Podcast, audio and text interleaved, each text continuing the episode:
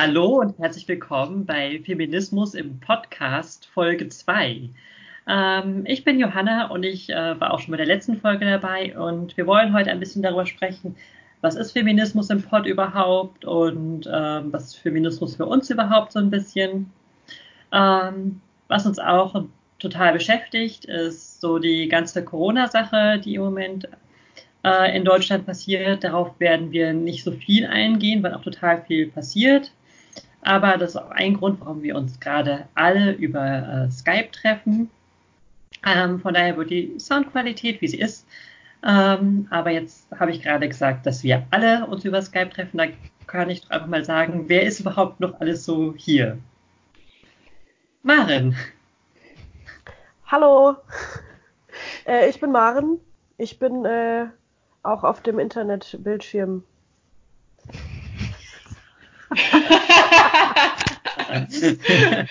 das wird drin gelassen, würde ich oh Gott. sagen. Äh, ich, bin, ich bin auf dem Splitscreen. Ähm, ich glaube, linke Ecke.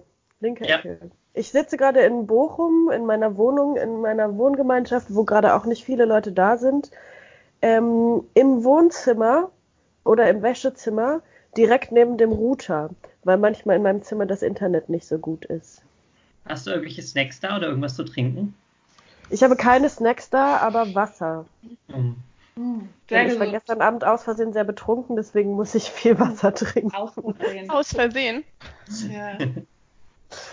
genau. Ja, das bin ich. Soll ich noch mehr zu mir sagen? Du, du wenn du möchtest, du kannst auch an jemanden weitergeben. Dann gebe ich an Silvana weiter. Ja, ähm, ich bin Silvana. Ich sitze hier in meiner Wohnküche mit Kaffee aus der Missy-Tasse. Mhm. Äh, ich merke gerade, dass ich das in die Videokamera halte, obwohl wir nur Ton aufnehmen. Ähm, genau. Mir geht's soweit ganz gut. Die Sonne scheint und ich freue mich, dass äh, wir heute podcasten und ich gebe weiter an Lena. Ja, hallo. Äh, ich sitze natürlich, wie zu erwarten, auch zu Hause in meiner Wohnküche, auch wie bei Silvana. Ähm, ich hoffe, dass gleich nicht mein Hund äh, zwischendurch mal hier reingelaufen kommt und wieder sehr laut trinkt. Den Fall hatten wir gerade. Der freut sich im Übrigen gerade sehr, dass ich so viel zu Hause bin. Und ähm, ja, ich habe gestern auch etwas tiefer ins Glas geschaut. Ich trinke dagegen aber Cola. Und ich glaube, es geht gerade sehr vielen so, ab heute wird weniger getrunken und ja, so viel zu mir. ja. Ich trinke brav meinen acht Kräutertee und mümmel so noch ein paar Mannerschnitten vor mich hin. Für mich ist es auch eine wundervolle Zeit, um mich durch meinen Teevorrat nochmal äh, durchzuarbeiten. Ich finde immer, ich habe viel zu viel Tee da und äh, viel Zeit zu Hause zu verbringen, ähm, ist ja eine gute Gelegenheit, äh, den Teevorrat weiter anzubrechen. Ähm, ja, wir sind eben alle zu Hause, weil ähm, ja gerade die Corona-Krise offiziell ist. Ähm, diese Woche war die Ansprache auch von Angela Merkel. Es wird viel darüber diskutiert, ob es Ausgangssperren geben soll oder ob es sie nicht geben soll. Ähm, nur für alle HörerInnen, so zum Kontextualisierung, wo wir uns gerade darin befinden, ist es Mitte, Ende März. Für alle Leute, die es noch nicht gemerkt haben, ich habe ein bisschen die Moderation für diese Folge übernommen. Äh, das werde ich nicht jedes Mal machen. Ich wollte nochmal die Rundfrage stellen. Wie betrifft euch das gerade mit Corona? Ähm, wie geht es euch damit? Hat das bei euch jetzt gerade was verändert? Und vielleicht aus feministischer Sicht, beschäftigt euch irgendwas ähm, besonders?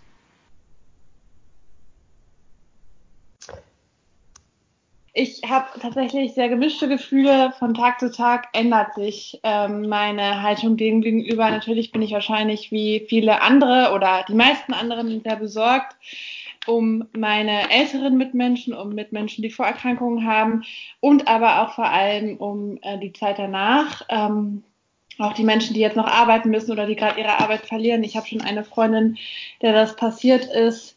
Ähm, aber also jetzt für mich persönlich versuche ich so eine gute Mischung aus Nachrichtenkonsum und aber auch Self-Care zu finden und habe mir versucht auch Routinen zu schaffen. Ich bin es nicht gewohnt, so viel zu Hause zu sein. Ähm, Homeoffice kriege ich gerade nicht so gut hin, äh, wird jetzt aber nach und nach auch besser.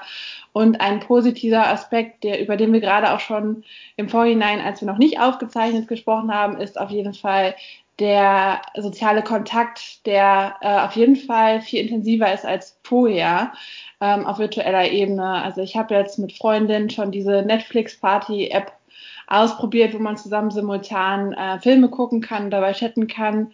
Wir haben schon kreativ Filmchen ähm, gedreht und das äh, ist auf jeden Fall total empowernd. Ich habe Tanzvideos gedreht, ja. Wow. Die Öffentlichkeit niemals sehen, aber ja. Ja, genau. was, meinst du, was meinst du damit, dass du dir Sorgen machst um die Zeit danach? Also ich möchte jetzt, ähm, weil ich glaube, das würde zu weit gehen, weil wir ja eigentlich heute eben nicht so intensiv darüber mhm. sprechen werden, das jetzt gar nicht so intensiv, also so vertiefen. Ähm, ich habe einfach ein wenig Angst ähm, vor eben der dadurch entstehenden Rezession. Ähm, auch, dass jetzt zum Teil eben Ausgangssperren verhangen werden, was natürlich sinnvoll ist, keine Frage, weil die Menschen sich nicht daran halten, aber das auch bedeutet, dass eben Grundgesetze systematisch ausgesetzt werden und ich Angst habe, dass dadurch irgendwie ähm, ja der Damm gebrochen ist, um das eventuell in Zukunft wieder zu wiederholen. Vielleicht sind ja. das auch Verschwörungstheorien, aber es ist ja nun mal so, dass das seit eben es das Grundgesetz gibt, noch nie passiert ist und das macht mir ja. Angst. Ja. Danke dir. Ähm, ja, Corona. Hm. Wie betrifft mich das? Ähm, für mich ist Homeoffice nichts Neues. Ich mache ständig Homeoffice, also eigentlich immer, weil ich freiberuflich bin und Künstlerin. Ähm, was jetzt zur Folge hat, dass ähm, ich nicht mehr viel zu tun habe, außer Projekte absagen. Und natürlich könnte ich mir jetzt irgendwie Gedanken über zukünftige Projekte machen, mache ich auch aber es ist auch gerade ähm, noch nicht klar, ob überhaupt irgendwie nächste Antragsfristen, ähm, ob es nächste Antragsfristen geben wird. Also natürlich wird es welche geben, aber wie irgendwie mit noch weiteren neuen Projektideen ähm, umgegangen wird, wenn gerade alle Projekte gecancelt oder verlegt werden, dann ist ja auch nächstes Jahr oder in der zweiten Jahreshälfte gar keine Zeit mehr für noch mehr Projekte, so, weil quasi alles jetzt nachgeholt wird. Ähm, Genau, ich mache so Theater- und Tanzprojekte und so. Und das hat sich gerade alles so ein bisschen in Luft aufgelöst. Das heißt, ich habe kein Einkommen, ich habe aber dafür viel Zeit. Ähm, was auf eine Art und Weise gerade irgendwie fast wohltuend ist, weil ich, ähm, weil diese Freiberuflichkeit ja mit sich bringt, dass man ähm, so schlecht Urlaub machen kann oder Self-Care oder solche Sachen. Und auf einmal ist ja nichts mehr auf meiner To-Do-Liste, weil alle Projekte gecancelt sind. Also kann ich endlich mal in Ruhe Sauerkraut machen. oder Kontrabass lernen oder so. Das ist so ein bisschen so, das, so betrifft es mich gerade irgendwie sehr persönlich in der Strukturierung meines Tages. Und äh, ansonsten finde ich, ähm, ähm, gehe ich manchmal mit dem Fernglas raus und schaue mir Vögel an, weil das kann man alleine tun und man ist draußen, ich bin draußen und in der Sonne. Ähm, ich bin besorgt um die ganzen Leute, die, ähm, die eher zur Risikogruppe gehören. Ja, ich habe meinem, ich spiele in einem Orchester und da habe ich mein, meinem, also dem Orchester angeboten, dass ich Einkäufe für die mache. Ähm, die sind aber auch alle versorgt. Also ähm, muss ich nochmal im Haus und im, in der Nachbarschaft, in der Nachbarinnenschaft das rumfragen. Ähm ja, ich finde es tatsächlich richtig besorgniserregend, dass einfach Asylrecht ausgesetzt wird. Mhm. Ja. Wo ich irgendwie so denke, what the fuck? Also ja. Also ich, ich finde, das geht nicht. Ja, also erstmal ähm, noch ein paar Ausrufungszeichen hinter deine letzte Aussage. Das geht halt wirklich gar nicht. Und das besorgt mich auch total.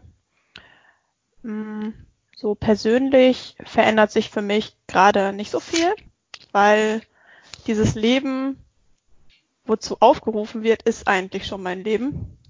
Also ich arbeite ausschließlich von zu Hause und bin auch in der Woche sehr viel einfach hier zu Hause. Ich halte mich hier viel auf was auch vollkommen in Ordnung ist.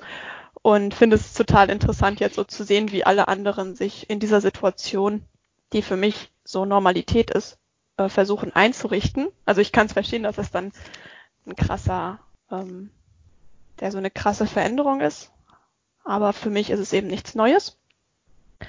Und was so generell das Gesamtgesellschaftliche betrifft, probiere ich mal kurz so ein bisschen auf diesen feministischen Standpunkt zu kommen. Und zwar ist es ja wohl wirklich krass, dass ähm, Frauen jetzt aktuell einfach ganz, ganz stark die Stützen der Gesellschaft bilden, weil diese ganzen prekarisierten, also mit schlechten Arbeitsbedingungen und unsicheren Arbeitsbedingungen versehenen Jobs überwiegend von Frauen äh, getragen werden. Also zum Beispiel Pflegejobs oder ähm, Jobs im Einzelhandel. Und all diese Personen setzen sich besonders starken Gefahren aus. Und deswegen ist es auf jeden Fall auch ein krasses feministisches Thema. Und müsste, also es müsste eigentlich jetzt in der Folge auch eine gesamtgesellschaftliche Debatte zum Thema ähm, soziale Absicherung, Bezahlung, äh, Arbeitsbedingungen angestoßen werden. Ich befürchte allerdings, dass äh, es über ein Danke jetzt so generell nicht hinausgehen wird, außer natürlich in unserer feministischen Bubble. Und von dem Danke kann sich halt niemand was kaufen. Mm. Ja. Und was mich auch total besorgt, ist einfach, dass man jetzt sieht, äh, dass die Mittel da sind, die Ressourcen da sind, um jetzt quasi gegenzuwirken, gegen diese Virusbedrohung, gegen diese Bedrohung, wo man nicht mit dem Finger auf irgendjemanden zeigen kann quasi. Also da sind wir jetzt plötzlich ganz stark und alle so füreinander da. Aber wenn es eben um geflüchteten Thematiken geht ähm, und ganz viele andere gesellschaftliche Themen, die einfach damit zusammenhängen, dass wir auch das Soziale ganz hinten anstellen gewöhnlich, ähm, ja, für diese Themen sind die Ressourcen scheinbar nicht da. Es ist also eine Gewichtungsfrage. Es hat nichts damit zu tun, dass wir keinen Platz haben für Geflüchtete, dass wir keine Kapazitäten haben, sondern es geht wirklich darum, dass wir jetzt hier ähm, Menschen schützen, die wir zu uns zugehörig empfinden aufgrund von Nationalität. Und das finde ich sehr, sehr kritisch. Ja, aber ich finde, es ist irgendwie ein sehr, sehr komplexes Thema und jeden Tag verändern sich total viele Sachen. Deswegen ja, ist das auch nur so ein kleiner Teil, den ich dazu sagen kann. Und es gibt noch ganz viel mehr zu sagen. Und ähm, ich möchte auch gar nicht sagen, dass das jetzt das Allerwichtigste war, sondern das bewegt mich eben aktuell dazu. Und Johanna, wie ist das bei dir? Ähm, bei mir ist das, ich bin jetzt auch viel im Homeoffice, was ich vorher nicht war. Ich habe das eigentlich immer genossen, dass ich ähm, einen Unterschied machen konnte zwischen, wo ist mein Arbeitsplatz und wo bin ich zu Hause und kann mich entspannen. Und das muss ich jetzt so ein bisschen aktiver herstellen. Ähm, aber das ist eigentlich noch total das Privileg, dass ich einfach meinen Job weiterführe, dass ich weiter bezahlt werde und dass ich dadurch, dass ich ja an der Universität eingestellt bin, mir auch keine Sorgen machen muss, dass ich äh, wegen Corona bald entlassen werde. Was mich schon mehr betrifft, ist irgendwie diese äh, Einstellung der sozialen Nähe und soziale Nähe, also auch physische Nähe, ist etwas, was mir total wichtig ist. Also mir tut es auch total gut, wenn ich Menschen körperlich nah bin, wenn ich mit verschiedenen Menschen auch kuscheln kann.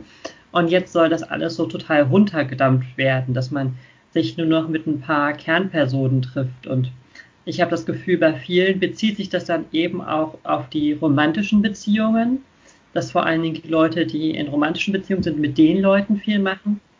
Und dann ist manchmal so die Frage, was ist mit den Leuten, die nicht in romantischen Beziehungen gerade sind? Mhm. Und was ist mit den Leuten, die vergessen werden, weil sie am Rande der Gesellschaft stehen, weil sie einsam sind? So, wie werden die überhaupt noch eingebunden? Im Moment bin ich ganz zufrieden, also bin ich total dankbar für die Leute um mich herum, weil es total viele Leute gibt, die versuchen, achtsam zu sein, sich bei einem melden und ich melde mich auch bei anderen Leuten.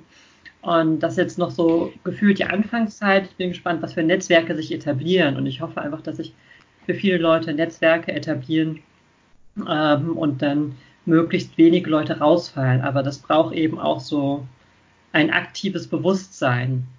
Und ich glaube, ich sehe das wie ihr anderen drei auch. In dem, was wir besprochen haben, sind, stecken schon total viele feministische Themen drin. Also es geht sich darum, solidarisch zu sein mit Leuten mit die prekarisiert sind, mit geflüchteten Menschen, die Asyl suchen, äh, mit Leuten irgendwie, die Vorerkrankungen haben und alt sind und dass irgendwie kein Mensch überflüssig ist.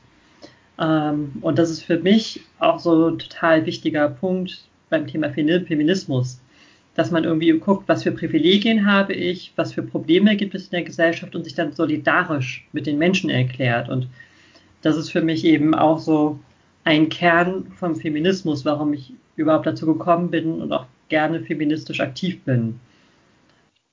In dieser Folge sollte es ja auch darum gehen, Feminismus im Pod ein bisschen vorzustellen. Wir sind jetzt vier Leute von Feminismus im Pod und ich bin mir gar nicht ganz sicher, wie viele Leute ähm, gerade dazugehören. Wir haben eine gewisse Menge an Leuten in unserer Telegram-Gruppe. Wir sind 18 Mitglieder in der Telegram-Gruppe. Und was machen wir eigentlich den ganzen Tag über? Ähm, sehr unterschiedliche Dinge. Unter anderem machen wir gerade einen Podcast. Zwischen den Podcasts kann es auch eine ganze Weile dauern, bis ein neuer gemacht wird. Wir haben immer noch unseren Blog, an dem wir mitarbeiten, wo wir selber manchmal Beiträge schreiben. Gerade arbeiten wir an einem Beitrag über Corona, wo wir da so ein paar Sachen nochmal aufarbeiten.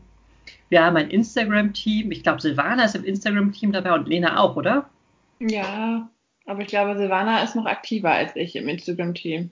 Nein? Okay, wir sind beide im Instagram-Team. Also ich bin zum Beispiel nicht so ganz aktiv. Und das, das sagt zum Beispiel auch irgendwas über unsere Struktur aus. Ich bin so ein bisschen mehr mit bei dem drin, was im äh, Blog passiert. Ich bin so ein bisschen mehr da drin, was im Podcast passiert. Aber ich bin überhaupt nicht so da drin, was gerade bei Instagram passiert. Instagram konsumiere ich selbst eher passiv und bin dann so gespannt, oh, was haben sich die Leute von Feminismus im Pod Instagram eigentlich gerade wieder so ausgedacht? Ähm, und ich wäre total dankbar, jetzt nochmal was für äh, über die internen Strukturen des Instagram-Teams zu hören. Vielleicht ähm, kann man es ein bisschen allgemeiner fassen. Also, weil tatsächlich ist ja irgendwie so, Feminismus im Pod ist irgendwie so eine Institution, ne? Und wird und so, also finde ich, wird irgendwie auch so überregional so ein bisschen so wahrgenommen. Und ähm, wenn ich irgendwie sage, ich mache bei Feminismus im Pod mit, dann sind so ganz so hin und wieder sind so Leute so, wow und wow crazy und ihr seid irgendwie so eine Institution und ich folge euch hier und ich mache dies und wow und, und so weiter und so fort. Also es wird so, man kriegt gleich so Vorschusslorbeeren mhm. und so richtig viele Kompetenzen in Bezug auf Feminismus ähm, zugesprochen. Und es ist ja aber halt eben quasi, also was ich irgendwie ganz interessant finde, ist, dass wir eigentlich auch ein ganz schön unorganisierter Haufen sind. Beziehungsweise. Was? Äh, no shit. Und das, das finde ich ist was, was ich total schätze an Feminismus im Pod, ähm, dass wir so alle halt locker irgendwie so zusammenarbeiten und alle halt eben so, wie es irgendwie gerade passt und wie es irgendwie bei uns gerade reinpasst und auch gerade mit den Themen, wo wir gerade halt so Bock drauf haben. Also es gibt halt so keine Agenda oder so. Und das finde ich irgendwie total äh, gut, auch weil weil ähm, ja, weil wir einfach irgendwie dann so das reingeben können, was wozu gerade Kapazitäten da sind. Also ja. wenn ich jetzt Kapazitäten habe, einen Jingle für den Podcast zu komponieren, dann mache ich das. Wenn nicht, mache ich es nicht. So. Ja. Ja, das würde ich halt auch sagen. So Feminismus im Pod ist irgendwie ein Projekt oder ein Experiment. Es ist keine klare festgelegte Struktur und Feminismus im Pod ist immer das, was die Leute gerade daraus machen. Und wenn ja. Leute gerade Lust haben, eine bestimmte Sache zu machen, dann ist Feminismus im Pod gerade das. Und es kann sich halt auch immer wieder wechseln. Und was für mich immer so der Kern ist, ist so ein queer-feministisches Verständnis. Also es ist nicht irgendein Feminismus, es ist halt immer ein, der Queer-Feminismus. Mhm. Den man natürlich auch wieder schwer definieren kann. Was genau ist Queer-Feminismus in Abgrenzung zu anderen Feminismen, aber es ist schon eine spezifische Form des Feminismus, die sich von anderen wieder abgrenzt. Ja, das finde ich auch total ähm, gewinnbringend. Auch gerade, dass, ähm, wie du, Marin, auch schon gesagt hast, ähm, man einfach auch als Person die Möglichkeit hat, überall mal reinzugucken und jetzt sich nicht festzulegen, genau, äh, ich mache jetzt Facebook und das jetzt für alle Zeiten, dafür mache ich aber nichts bei Instagram, sondern dass man eben je nach Interesse oder eigener ähm, Lebenssituation entscheiden kann, was bringt mir gerade am meisten und was ist für mich am ermächtigsten. Deswegen fiel es mir auch gerade so schwer, jetzt was über Instagram oder Facebook konkret zu sagen, weil auch das eher, glaube ich, situativ immer gerade äh, je nach ähm, Stimmungslage und äh, gesellschaftlicher Situation und äh, feministischem Engagement zu werten ist. Und äh, wer Lust hat, kann sich da engagieren und wer lieber im Offline-Bereich tätig sein will, ähm, ist auch da immer willkommen. Ja. Ja, und was Feminismus Pod auf jeden Fall auch ist, ist so diese, diese Telegram-Gruppe, diese Telegram-Gruppen, wo man immer mal wieder so eigene Gedanken und Sorgen reingeben kann. Also wenn man im Alltag nicht die ganze Zeit nur von feministischen Menschen umgeben ist, dann mir geht es auf jeden Fall so, man ist oft irgendwie unsicher. Wie ist eigentlich das oder wie ist das? Oder ich rege mich über irgendwas auf, was ich im Internet gesehen habe, dann kann man das dann mal posten und bekommt dann eben auch feministischen Rückhalt. Man weiß, dass es feministischen Rückhalt ist und es ist auch so ganz klar eine Solidargemeinschaft. Also es ist immer ganz klar, dass wir irgendwie zueinander stehen und irgendwie einander unterstützen, einander supporten und es ist auch irgendwie in dieser Welt unfassbar wertvoll. Ja.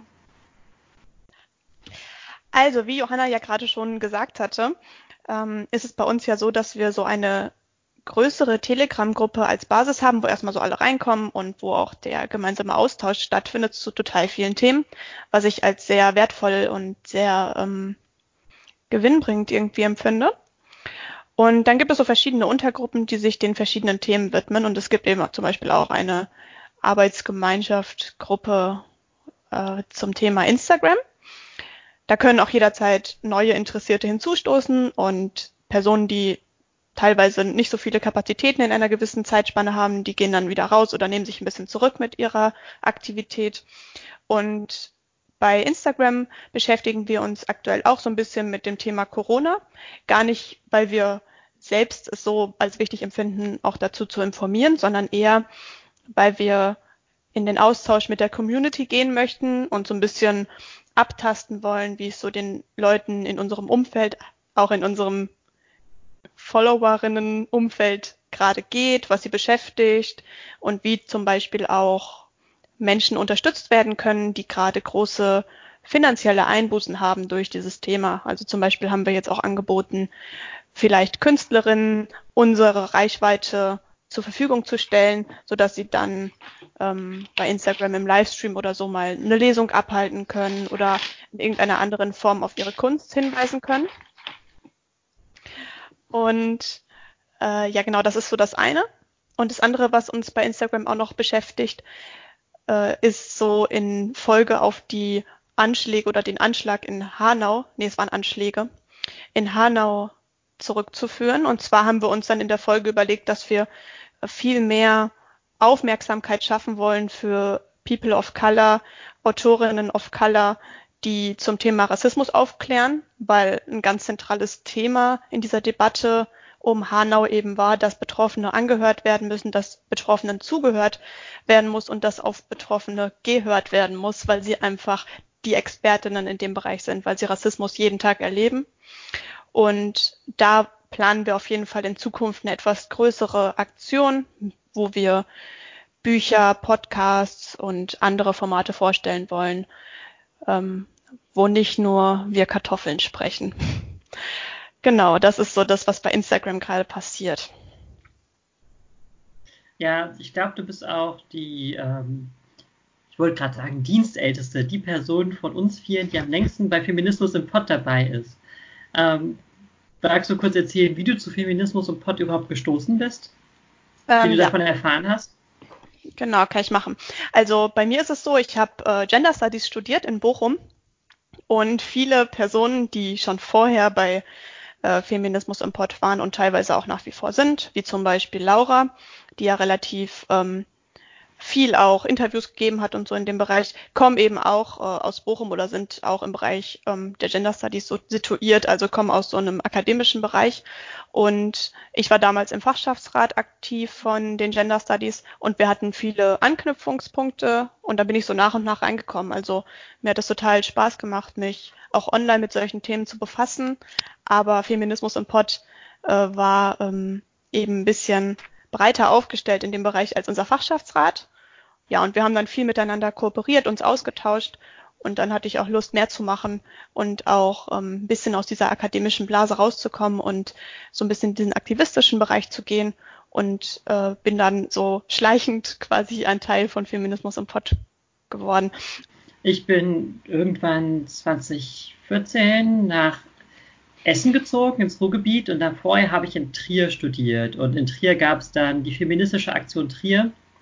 Und ähm, da hatte ich aber das Gefühl, dass das alles irgendwie FreundInnen voneinander sind. Also das ist dann schon eine feste Gruppe, wo man nicht so leicht dazuziehen konnte. Und als ich dann ins Ruhrgebiet gekommen bin, habe ich gedacht, ach, ich will was Feministisches machen. Habe erstmal gegoogelt, Feminismus im Ruhrgebiet, habe ich in Google eingegeben, in die Suchmaschine meiner Wahl damals. Und bin dann auf Feminismus im Pott gestoßen, habe mich aber erstmal nicht getraut, irgendwas zu machen. Und lustigerweise bin ich dann Laura, einer wichtigen Person von Feminismus im Pott, in Berlin begegnet. Also gar nicht mal im Ruhrgebiet, sondern in Berlin auf einer Lesung ähm, und habe dann relativ lange mit ihr gesprochen und sie hat gesagt, ja, mach doch mit und dann ähm, habe ich mitgemacht und ähm, jetzt bin ich manchmal dabei, Veranstaltungen zu organisieren, manchmal schreibe ich Blogbeiträge mit und mache auch total gerne so Podcast-Kram. Ja, so war das bei mir. Äh, ja, also bei mir ist die Geschichte auch schon länger zurückliegend. Ich glaube, es war 2017, dass ich ähm, Feminismus im Pott dazugestoßen äh, bin und das lief tatsächlich auch über Laura, äh, die wir jetzt gerade schon als Gründerin entlarvt haben. Ähm, die habe ich damals interviewt im Rahmen meines Praktikums bei einer feministischen Zeitschrift in Berlin. Äh, Libertine heißt die und ähm, das damalige Thema war Kollektive und da bin ich auf die Idee gekommen, dass ich ja auch lokale ähm, Kollektive vorstellen kann aus meiner Heimat sozusagen und äh, bin dabei auf Feminismus im Pott gekommen und habe ähm, dann ein Interview mit Laura geführt und ja, daraufhin habe ich dann, als ich dann wieder aus Berlin kam, ähm, großes Interesse bekommen, auch selber mit einzusteigen ähm, und mich an feministischen Themen ähm, auch selber aktivistisch zu versuchen. Äh, was hat das für eine Bewandtnis? Ich finde es vor allem wichtig, ähm, auch wie schon vorher gesagt wurde, queer-feministischen und einen intersektionalen Ansatz zu befolgen.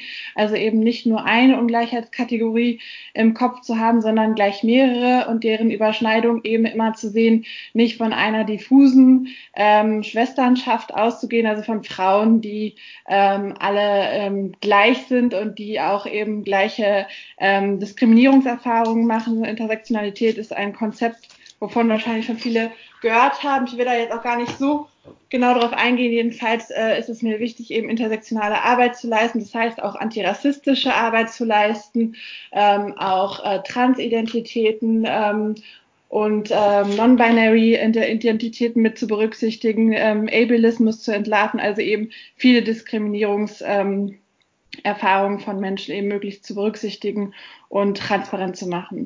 Und das kann man bei Feminismus und Pod sehr gut. genau. Das wäre es von meiner Seite. Ich würde an Maren weitergeben. Okay, okay, gut, von meiner Seite. Also, ähm, ähm, ja, wie bin ich zu Feminismus im Pod dazugekommen?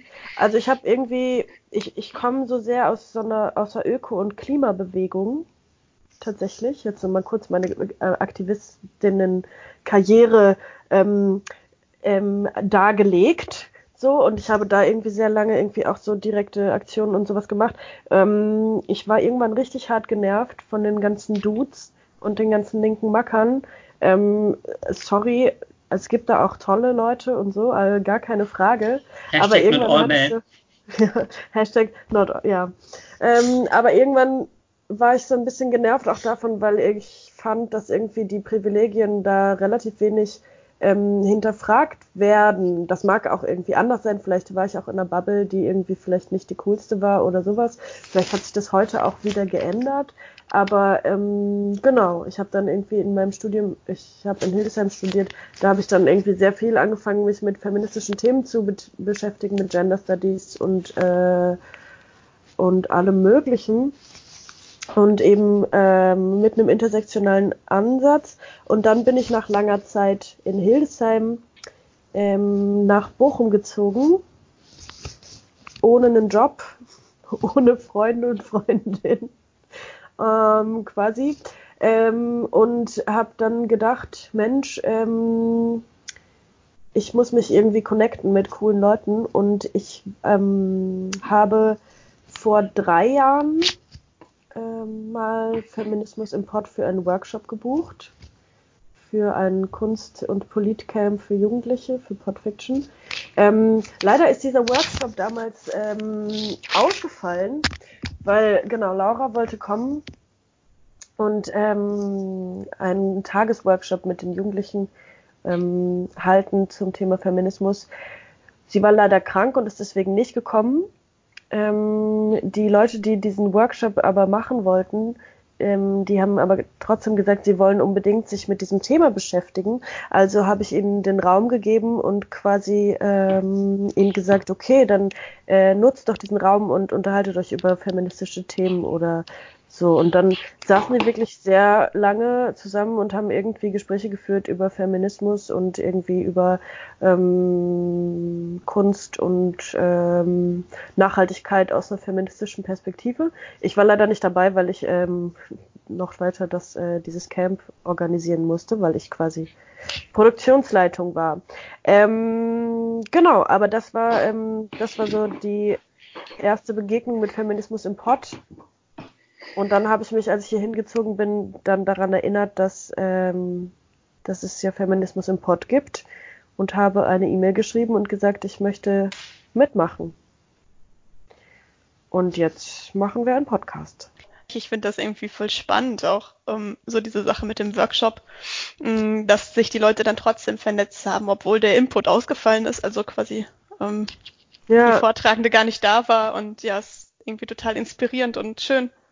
Finde es auch so spannend, dass Feminismus im Pod für Workshops und Vorträge ähm, angefragt wird. Einige von den Leuten haben auch Gender Studies studiert, aber auch nicht alle. Für mich ist Feminismus eben auch eine politische Positionierung. Und das, ich frage mich dann immer, ob mich diese politische Positionierung schon dafür qualifiziert, irgendeinen Workshop zu halten oder einen Vortrag, dass ich hier und da mal ein feministisches Buch gelesen habe und ähm, bin da immer sehr unsicher mit mir und meinen eigenen Kompetenzen. Und trotzdem werden wir eben immer wieder angefragt, weil Feminismus im Pod auch als diese Institution wahrgenommen wird, wie du es eben gesagt hast.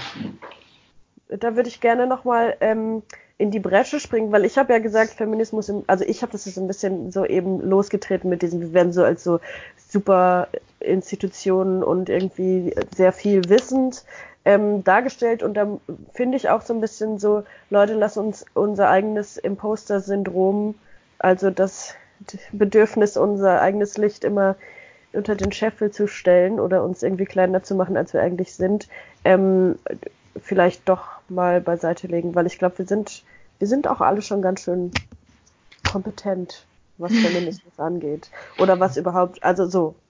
Also klar ist es eine politische Einstellung, aber ich meine, ähm, dadurch, dass wir alle uns schon so lange mit feministischen Themen oder mit Themen aus feministischer Perspektive beschäftigt haben, einfach weil es unsere Perspektive ist und ich, also ich habe keine andere Perspektive für mich persönlich außer eine feministische was meine feministische Perspektive ist, weil es gibt ja nicht die feministische Perspektive so.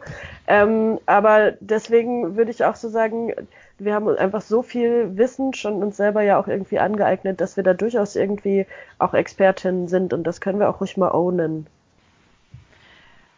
Ja, und ähm, wohl wissend, dass das eine sehr lange Diskussion nach sich ziehen könnte ähm, und ich das jetzt hier nur anreißen kann, möchte ich noch mal kurz den Begriff ähm, der Expertise beziehungsweise der fachlichen Kompetenz äh, in Frage stellen an sich. denn ähm, wer sagt denn oder wer gibt einer Person denn einen Expertinnenstatus und wer bestimmt, was Kompetenz ist? Und wenn wir unsere eigene Kompetenz, denn jede Person ist ja durch die Erfahrungen und die Reflexionsvorgänge quasi ähm, im eigenen Leben in gewisser Form Expertin. Also wenn wir das von uns selber in Frage stellen, dann stützen wir dadurch ja eigentlich nur ein System, was ähm, Kompetenz durch Doktorinnentitel und akademische Bildung ähm, legitimiert quasi. Und das finde ich nicht gut und das sollten wir auch nicht fördern. Also das, was Silvana sagt, finde ich auch sehr wichtig. Irgendwie im feministischen Kontext ist Erfahrungswissen, die Aufarbeitung von Erfahrungswissen auch total wichtig und das spiegelt sich auch immer wieder in bestimmten feministischen Medien wieder, die wir konsumieren. Dass da es nicht immer nur darum geht, was haben andere Leute schon vorher geschrieben, sondern auch so die persönlichen Erfahrungen mit politischen Verhältnissen und dann manchmal wieder mit Theorie verknüpft wird. Gleichzeitig kann es total legitim sein, einfach schöne Medien zu konsumieren. Und das ist auch so ein bisschen unser letzter Block für diese Podcast-Folge, dass wir uns überlegen, welche Medien, die wir konsumieren, finden wir gerade gut oder ermächtigend, was erdet uns so ein bisschen in diesen Zeiten, was tut uns in diesen Zeiten einfach gut. Ähm, und da haben wir, möchten wir euch einfach auch so ein paar Kleinigkeiten mitgeben, was uns gerade so gefällt, wo wir einfach ganz so ein bisschen Werbung machen, ohne dafür bezahlt zu werden. Und wie ich das verstanden habe, wollte Silvana unbedingt was dazu sagen.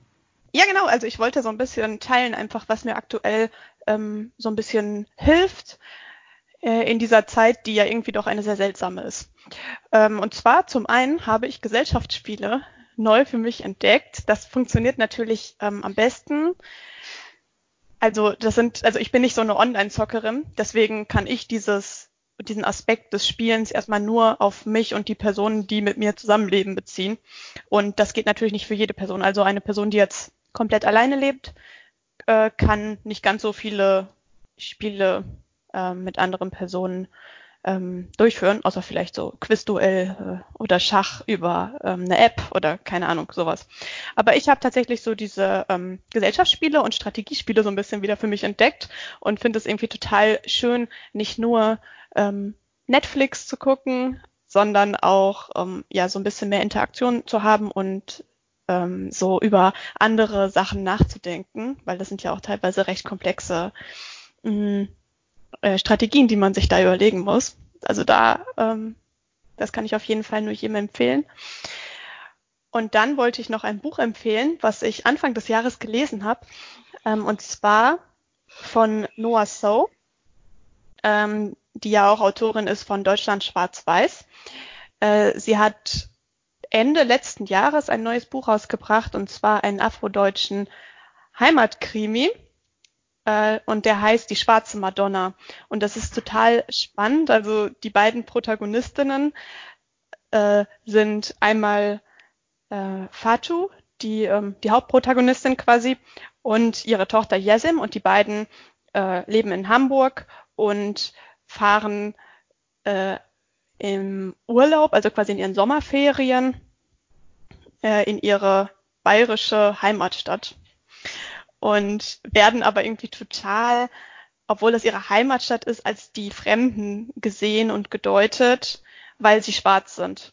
Und das ist total spannend, weil ähm, sehr interessante Reflexionsprozesse der Protagonistin äh, immer wieder aufgegriffen werden und auch im Austausch mit anderen Personen, die sich in diesen Communities engagieren. Und dann ist eben auch noch diese äh, sehr äh, einengende Regionalpolitik ähm, ja ein Teil der Geschichte. Und ja, ich habe das Gefühl, ich habe jetzt wirklich nur so ein paar Handlungsstränge mir rausgepickt. Auf jeden Fall kann ich das Buch jedem empfehlen.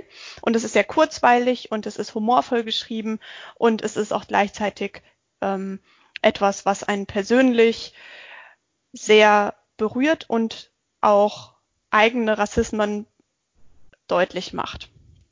Genau. Und das Dritte ist eigentlich das, was wir hier gerade machen. Nämlich finde ich es total äh, toll, die sonstigen Interaktionen, die jetzt nicht mehr möglich sind, so ein bisschen auf Skype und auf diese virtuelle Ebene zu verschieben. Ich habe mich jetzt auch in den letzten Tagen mal mit Freundinnen verabredet und wir haben halt einfach ähm, kollektiv über Skype ein Glas Wein getrunken und ähm, uns unterhalten und ausgetauscht. Und ich hätte am Anfang gar nicht gedacht, dass das so, ähm, so schön ist und irgendwie dieser Austausch mir so viel gibt. Aber es war auf jeden Fall so und wir werden das jetzt auch regelmäßig wiederholen. Ich habe jetzt auch in den letzten Tagen mehrfach mit Menschen telefoniert, mit denen ich sonst gar nicht häufig telefoniere, die ich aber auch nicht so sehe. Also ähm, so ein bisschen wie Lena das auch beschrieben hat, dass so dieser soziale Austausch äh, jetzt sogar noch wichtiger wird und auch teilweise ansteigt im Vergleich zu vorher, was ja irgendwie bizarr ist. Aber es zeigt uns so ein bisschen, dass sozialer Austausch wichtig ist und dass wir auch virtuell miteinander in Kontakt bleiben können. Ja, das sind so meine drei Learnings der letzten Tage? Ich habe ein bisschen so einen nerdigen ähm, Vorschlag oder was, wo ich mich gerade irgendwie mal wieder mit beschäftigen kann, was ich sehr lange nicht mehr gemacht habe.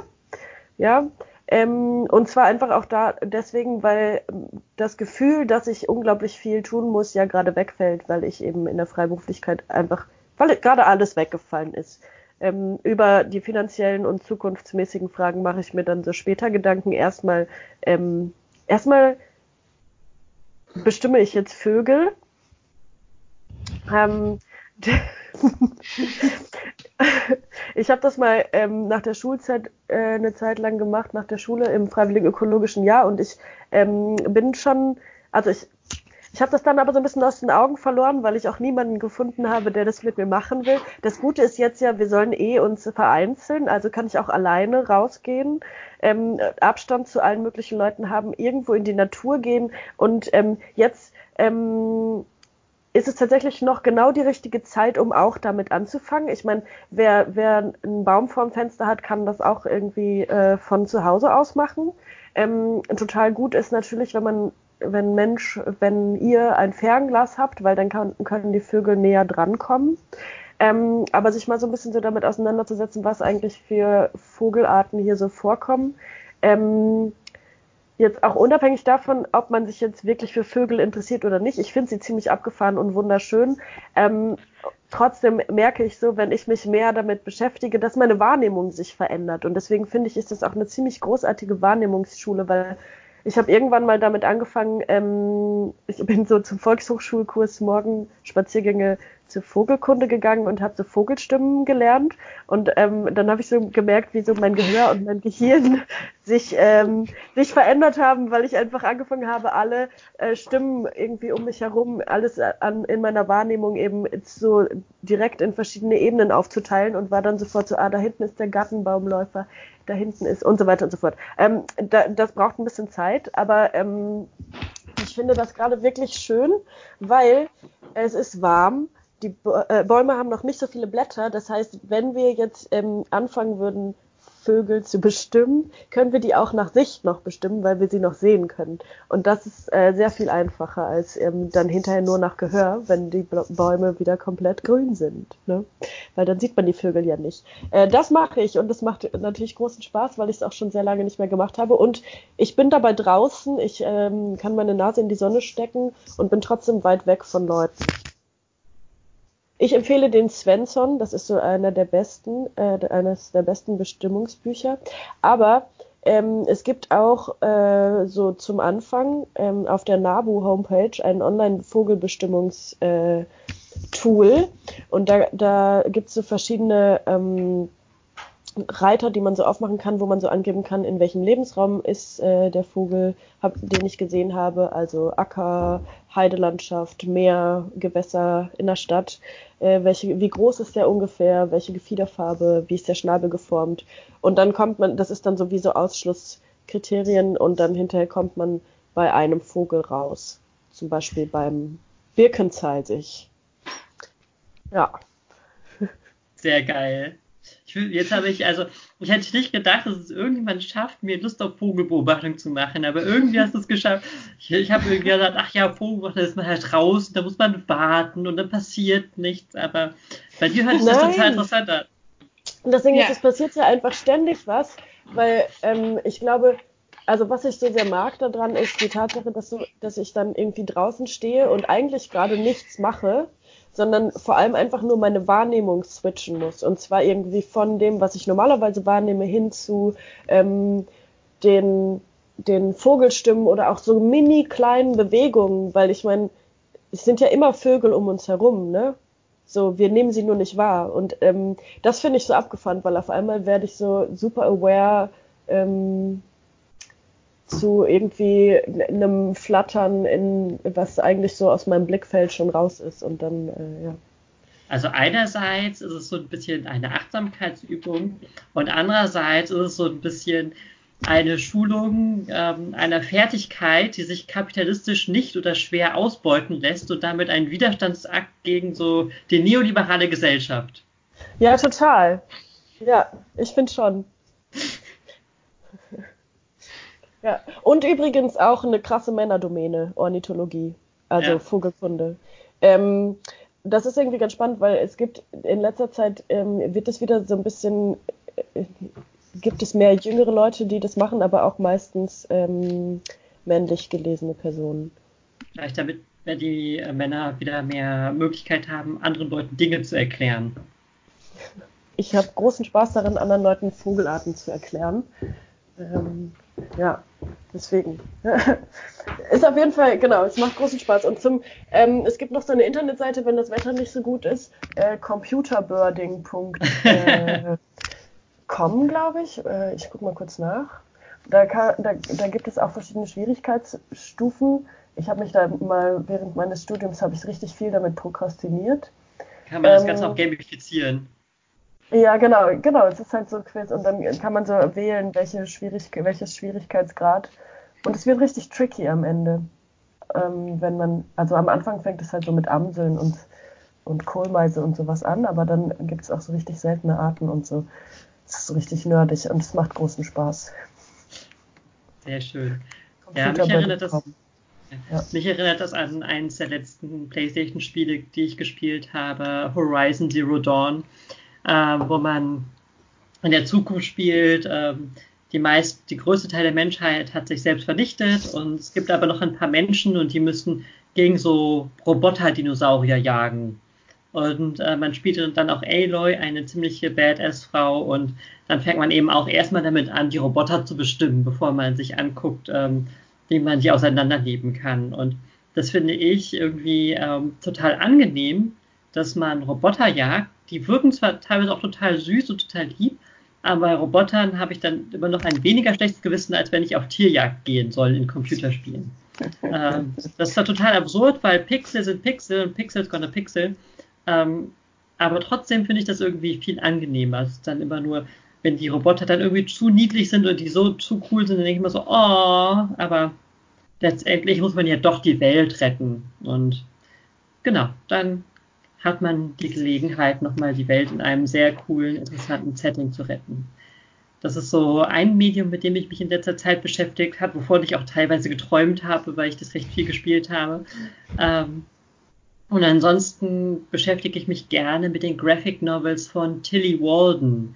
Zum Beispiel hat er geschrieben On a Sunbeam oder A City Inside. Und das sind einfach sehr schön, unfassbar schön gezeichnete Graphic Novels, die zum Träumen einladen, die zum Assoziieren einladen. Und dann oft Geschichten erzählen, die sehr niedlich sind und die in den allermeisten Fällen auch einen queeren Content haben. Mein Lieblingsbuch ist auch tatsächlich On a Sunbeam. Das ist so ein dicker Brocken, und ähm, da kann man total viel träumen. Es spielt äh, irgendwie im Weltall, aber es geht sich auch um Archäologie, es geht sich um Coming of Age und gegenseitige Solidarität. Und die Raumschiffe sind Fische, was extrem cool und extrem süß ist. Es funktioniert. Es funktioniert einfach und das äh, freut mich sehr. Silvana sagte ja schon, dass man sich jetzt wieder auf soziale Kontakte zurückbesinnt, die zum Teil auch schon länger nicht mehr mit einem in Verbindung standen. Das ist bei mir auf jeden Fall auch der Fall. Ich habe jetzt sogar mit alten Kindergartenfreundinnen wieder mehr zu tun. Wir schicken uns gegenseitig ähm, irgendwelche Challenges, die wir zu befolgen haben. Die letzte war, äh, ein verrücktes Tanzvideo zu drehen. Ich habe schon ein Tanztutorial Tutorial von einer Freundin bekommen zu diesem eiernen Tanz aus diesem Katy Perry Video von dem Rucksackkind, ähm, das irgendwie alle möglichen Kinder äh, 2018, glaube ich, gemacht haben. Ich kann es immer noch nicht, ich bin zu grob motorisch. Ähm, ich habe mir jetzt Puzzle tatsächlich bestellt. Ähm, ja, bestellen ist gerade auch ähm, kritisch, aber ich habe sehr große Lust auf Puzzeln. Ähm, das habe ich als Kind auch sehr gerne gemacht. Ähm, Gesellschaftsspiele habe ich auch schon ausprobiert. Ähm, und genau, ich habe gesagt, ich lese gerade sehr viel. Ein Buch möchte ich noch empfehlen, was ich allerdings schon im letzten Jahr im September im schönen ähm, Italien gelesen habe. Und zwar ist es das Buch von Roxane Gay, äh, Bad Feminist ich glaube, ihr habt auch schon in der letzten Podcast-Folge über Roxane Gay gesprochen, also über ein anderes Buch, soweit ich weiß, über Hunger. Es mhm. Ja, genau. genau. Ich war nicht dabei, deswegen frage ich. Ähm, das Buch hat mir unfassbar viel gegeben und ich denke auch heute noch äh, sehr viel drüber nach ähm, und lese auch zum Teil immer noch äh, Abschnitte daraus, weil es auch in Essays aufgeteilt ist. Das heißt, wer jetzt gerade nicht äh, ein so dickes Buch lesen möchte oder kann, kann sich da auch einzelne Passagen draus suchen. Also es ist gerade schwierig für mich, das äh, auf einen Nenner zu bringen, weil eben ähm, viele Essays in einer Anthologie, ähm, die sie halt auch schon an anderer Stelle veröffentlicht hat, ähm, zusammengefasst wurden. Ähm, was ich aber sehr inspirierend an dem Buch fand, ist eben, dass, äh, wie der Name schon sagt, ähm, Menschen zwar immer sich bemühen, ähm, ein Bild, ähm, ein Bild zu äh, symbolisieren und selber auch ähm, zu verkörpern, was sie sich von einer guten Feministin eben machen, die immer prinzipientreu ist, die immer ähm, ihre Mitmenschen in richtiger Weise berücksichtigt, die die richtigen Medien konsumiert, die ähm, immer quasi aktivistisch ist und jeder in jeder Minute ihres Lebens, in jeder, jeder Situation und sozialen Interaktion immer ihre Werte vertreten kann. Und Roxanne Gay äh, macht halt anhand von persönlichen Erfahrungen klar, dass das überhaupt nicht möglich ist und dass wir da auch wohlwollender mit uns sein müssen, ähm, dass es natürlich wichtig ist, ähm, sich zu engagieren und auch die Grundwerte zu vertreten, seine Prinzipien auch durchzusetzen für andere Menschen, aber dass wir uns keine von uns oder keiner sich davon freisprechen kann, diese auch mal zu durchbrechen. Und das ist, glaube ich, auch wichtig, um eben ähm, feministische Arbeit zu leisten und sich selber nicht zu überfordern und auch nicht zu hohe Ansprüche an andere zu haben. Das heißt nicht, dass wir von unseren Mitmenschen ähm, nicht erwarten sollten, aber dennoch ähm, ist das, glaube ich, eine wichtige Erkenntnis. Was auch sehr schön an dem Buch ist, ist, dass sie ähm, in verschiedenen Kapiteln auch zum Beispiel auf Popkultur eingeht, ähm, verschiedene Negativbeispiele aufdröselt, sehr ähm, akribisch, aber auch Positivbeispiele. Zum Teil ähm, war ich auch äh, traurig, weil sie auch bestimmte Serien entzaubert hat. Zum Beispiel Orange is the New Black kritisiert sie auch. Ähm, wo man erstmal auf den ersten Moment gar nicht drauf gekommen wäre, aber es ist sehr schlüssig, warum sie das kritisiert, aber ähm, Genau, das hat mir sehr gut gefallen, das kann ich nur empfehlen. Einen letzten äh, Shoutout wollte ich noch machen und zwar wollte ich noch sagen, dass es sehr wichtig ist, jetzt gerade Selfcare zu betreiben und auch nicht die ganze Zeit sich in dieser in den Corona-Zeiten nur mit den aktuellen Nachrichten zu befassen, ähm, weil das auch sehr belastend sein kann. Nichtsdestotrotz dürfen wir, glaube ich, nicht auch ähm, politische Arbeit vergessen. Also wir machen das ja gerade ähm, und vielleicht auch versuchen, weiterhin auch von zu Hause aus aktivistisch zu sein. Das kann man zum Beispiel, indem man Petitionen unterschreibt, ähm, gerade auch ähm, zu der aktuellen geflüchteten Situation auf den griechischen Inseln oder an der äh, türkisch-griechischen Grenze gibt es da viel. Ähm, ich habe zum Beispiel ein von der Seebrücke Bochum gibt es gerade eine Aktion, die auch von Bochumer Prominenten mit unterstützt wird, ähm, mitgemacht. Da kann man einen schon vorgefertigten Brief ähm, an den Oberbürgermeister Eiskirch schicken, ähm, in dem es halt darum geht, ähm, dass man fordert, dass nach einer Evakuierung ähm, eben der geflüchteten ähm, Camps Bochum auch Geflüchtete aufnimmt, was bis dato eben nicht äh, noch nicht erklärt wurde. Also Thomas Eiskirch hat ähm, derartige Versprechungen noch nicht gemacht und das wird eben gefordert. Also kann jeder auch eigentlich einen kleinen Beitrag leisten, der ähm, jetzt auch nicht so viel ähm, Mühe kostet. Genau. Von meinem, das war es von meiner Seite. Ja, das glaube ich entweder, das, ich, ich wollte gerade sagen, ist entweder der Startpunkt von einer ganz wundervollen Diskussion oder ein wunderschöner Endpunkt, aber Marin will auf jeden Fall noch was sagen. Ja, ich wollte, ich, ähm, ich wollte noch darauf hinweisen, weil klar, Lesen ist, ähm, ist eine super Sache, wenn man viel Zeit hat, wenn wir viel Zeit haben. Und ähm, ich habe seit gestern Instagram.